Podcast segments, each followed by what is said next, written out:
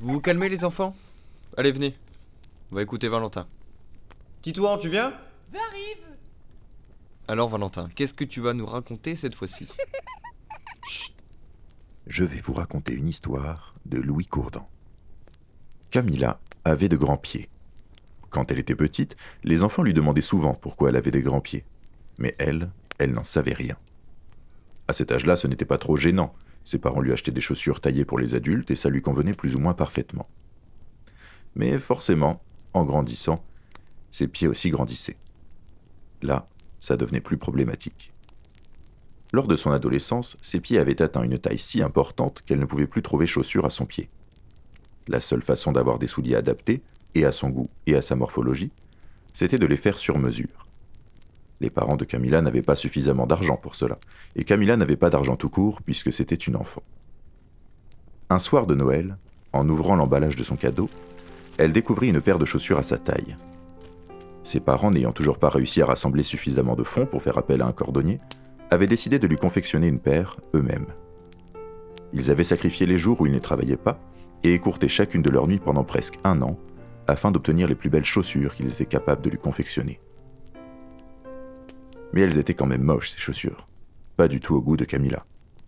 Pas du tout ressemblantes à ce que pouvait porter une adolescente. Les semelles lui faisant même mal, mais elle garda ça pour elle.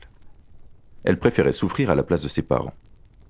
Même si leur peine serait probablement moindre que la sienne, elle ne pouvait tolérer la moindre larme venant de sa part perlée sur leur visage. Elle les a donc acceptées en souriant, pour ne pas décevoir ses parents. Au moins, elle les avait rendus heureux, se Et disait-elle. pour moi, pour Noël, mamie, elle m'a offert une voiture de course avec, avec une moto de course aussi. Ah, d'accord. Je vais reprendre l'histoire maintenant, Titouan.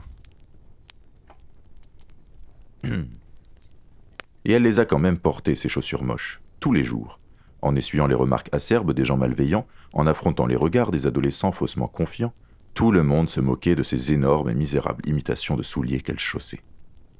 Tout le monde se moquait, sauf Jane. Elle se fichait de la forme et de la couleur qu'elles avaient.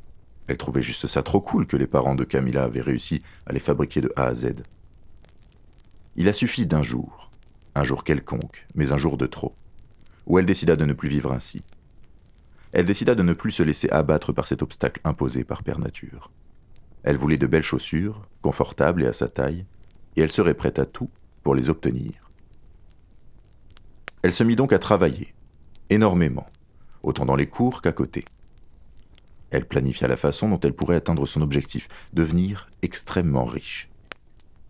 Elle commença à s'orienter dans un métier qui lui rapporte, qui lui donne pouvoir et argent, pour que plus rien ne s'oppose à ses désirs. Elle aimait les chiffres et développa ce talent.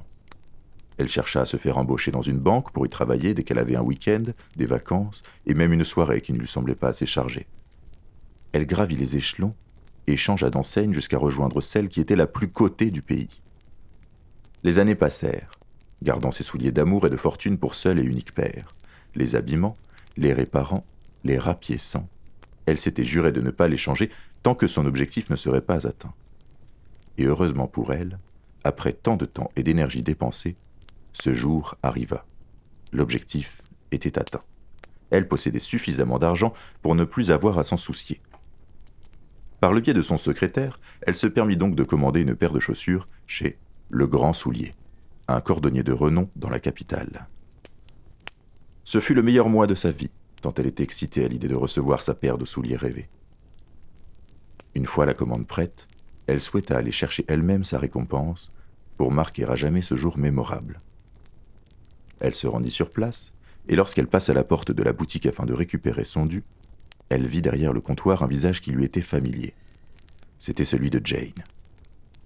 Elle était devenue cordonnière et tenait sa boutique depuis bientôt 15 ans. Les deux amis étaient ravis de pouvoir se retrouver ensemble et de faire le point sur leur vie. Elles remuèrent les souvenirs du passé dans quelques rires nostalgiques, se perdirent dans l'échange d'innombrables questions et évoquèrent les rêves qu'elles envisageaient dans l'avenir. Lorsque la discussion se tassa, Camilla, ravie, récupéra ses chaussures neuves et s'apprêta à payer Jane pour son travail bien fait. Non, laisse. T'inquiète, c'est cadeau. Contente de t'avoir revu, Cam.